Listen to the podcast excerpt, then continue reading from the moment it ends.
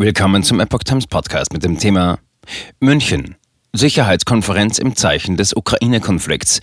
Krisengespräche ohne Russland. Ein Artikel von Epoch Times vom 18. Februar 2022.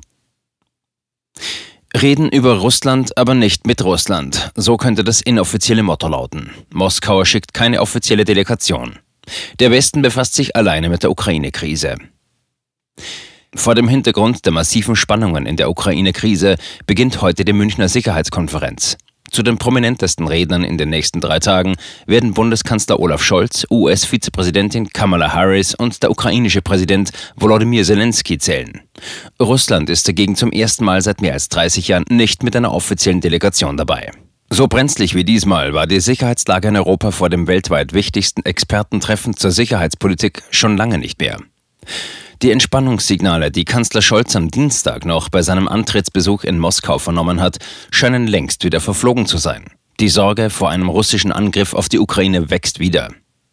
Russland sagt zwar, es ziehe einen Teil seiner Truppen von der ukrainischen Grenze ab. Gleichzeitig warnt US-Präsident Joe Biden aber vor einer Invasion in den nächsten paar Tagen. Und US-Außenminister Anthony Blinken erläutert vor dem UN-Sicherheitsrat, wie ein Angriffsvorwand konstruiert werden könnte.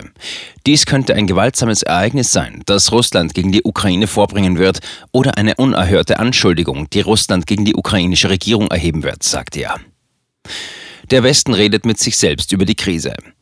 Blinken wird am Freitag in München erwartet und im Tagungshotel Bayerischer Hof mit Bundesaußenministerin Annalena Baerbock auf der Bühne sitzen, um über die Ukraine-Krise zu reden. Am Samstag haben dann Scholz, Zelensky und Harris das Wort.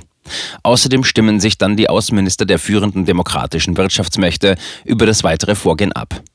Deutschland hat den Vorsitz in dieser Gruppe der 7G7, der außerdem die USA, Großbritannien, Frankreich, Italien, Kanada und Japan angehören.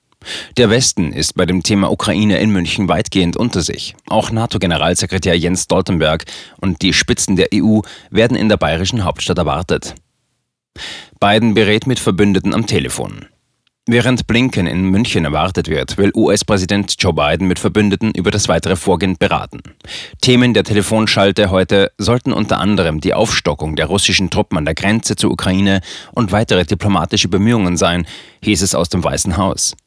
Neben Kanadas Premierminister Justin Trudeau sollen führende Politiker aus Deutschland, Frankreich, Großbritannien, Italien, Polen und Rumänien an dem Gespräch teilnehmen, teilte Trudeaus Büro mit. Auch die Europäische Union und die NATO seien vertreten. Stammgast Lavrov nicht bei Sicherheitskonferenz. Russland ist dagegen außen vor.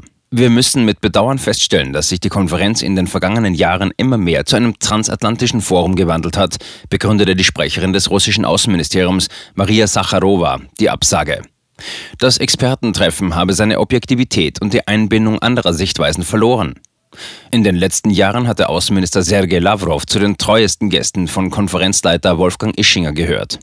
Zwar betont auch Lavrov immer noch täglich die Bereitschaft mit den USA, der NATO und der Organisation für Sicherheit und Zusammenarbeit in Europa, OSZE, über ein neues Nebeneinander auf dem Kontinent zu sprechen. Allerdings erfolgt dies nun vor allem schriftlich. Russland erinnert mit Blick auf die Konferenz aktuell auch an den 15. Jahrestag der Schockrede von Kremlchef Wladimir Putin 2007 in München.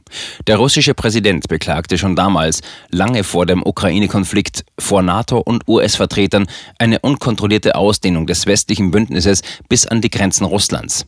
Und er warf den USA vor, ein Machtzentrum zu bilden, das ohne Kontrolle agiere. Die NATO-Ausdehnung habe nicht zu mehr Sicherheit in der Welt geführt, sondern zu mehr Toten, sagte Putin im Februar 2007. Bei jedem beliebigen Vorfall wird bombardiert und geschossen. Diese Politik sei zum Scheitern verurteilt. Russlands Staatsmedien setzen dazu auch die Bilder des Rückzugs der USA aus Afghanistan im vorigen Jahr und kommentieren, Putin habe das vorhergesagt. Rund 30 Staats- und Regierungschefs in München. Neben der Ukraine-Krise wird es in München auch um andere Themen gehen. Aber selbst die ganz großen Fragen dieser Zeit wie Klimawandel, Digitalisierung und der Systemwettbewerb zwischen Demokratie und Autokratie werden wohl angesichts der akuten Gefährdung des Friedens in Europa in den Hintergrund rücken. Eröffnet wird die Konferenz von UN-Generalsekretär Antonio Guterres um 13.30 Uhr. An dem weltweit wichtigsten Expertentreffen zur Sicherheitspolitik nehmen insgesamt 30 Staats- und Regierungschefs teil, außerdem mehr als 80 Minister. Für US-Vizepräsidentin Harris ist es der erste Auftritt vor einem europäischen Publikum. Sie war bisher nur in Lateinamerika unterwegs. Schaulaufen der neuen Bundesregierung. Die Konferenz wird auch ein Schaulaufen der neuen Bundesregierung werden, die dort erstmals ihre Idee von Außenpolitik umfassend präsentiert. Scholz hält am Sonntag eine Grundsatzrede dazu. Außerdem sind neben Baerbock und Verteidigungsministerin Christine Lamprecht auch Entwicklungsministerin Svenja Schulze und Agrarminister Cem Özdemir vor Ort. Baerbock beklagte, dass Russland nicht an der Konferenz teilnimmt. Gerade in der aktuellen extrem bedrohlichen Lage wäre es so wichtig gewesen, auch russische Vertreter in München zu treffen. Es ist ein Verlust, dass Russland diese Möglichkeit nicht nutzt, sagte sie vor ihrer Abreise. Sie bot Russland erneut Gespräche über eine Deeskalation der Lage an.